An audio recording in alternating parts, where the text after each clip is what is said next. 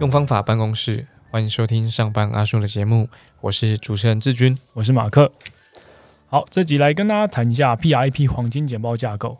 呃，其实我们在前面的集数已经有详细的来跟大家举例，然后跟探讨。那今天我们就简单来大家过一下。当你今天单纯的要过一个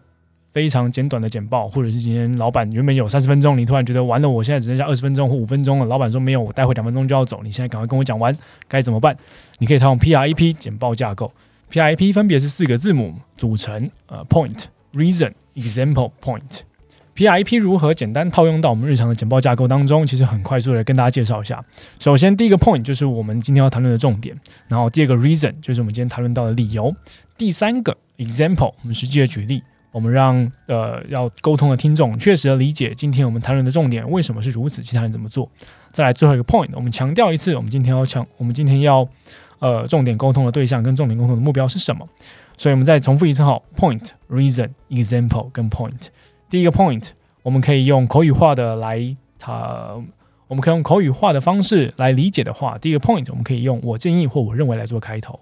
第二个 reason，我们可以用因为，因为这边可能要补充一些呃理由，补充一些呃我们需要支持这个重点的论述。第三 example。这个 example 必须要密切的贴合你想要沟通的听众他能够理解的案例，或者是他所能够理解的一些。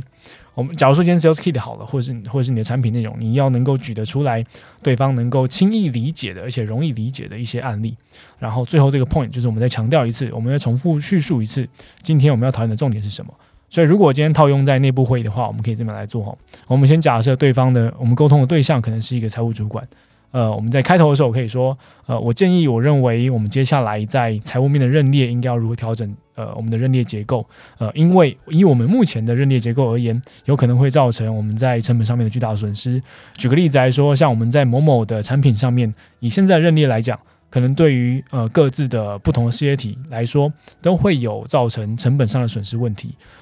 所以最后，呃，我想要再强调一次，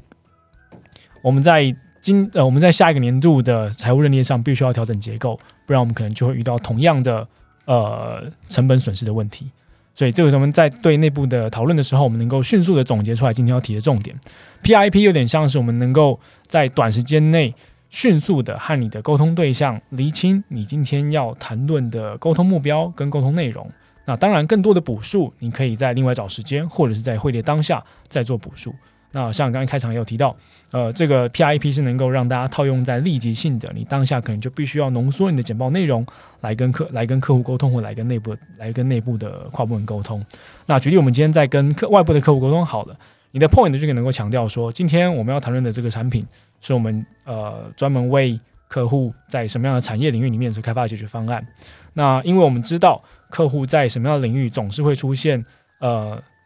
过去一直都无法被解决的问题。举个例子来说，当客户在什么样的情况之下，他遇到这个问题不被解决，他可能带来的会是成本上的损失，或者是在客户上他自己客户上的损失。那也就是说，今天如果套用我们解决方案的话，你将能够有机会来解决这样的问题，所以能够快速的带出来今天呃你整个产品方案能够带来的解决问题的方向是什么，还有为什么会有这样的呃会议的产生。所以 PIP 提供给大家来做参考。如果今天你真的很快速的需要来做一个总结，很快速的需要来呃简短的，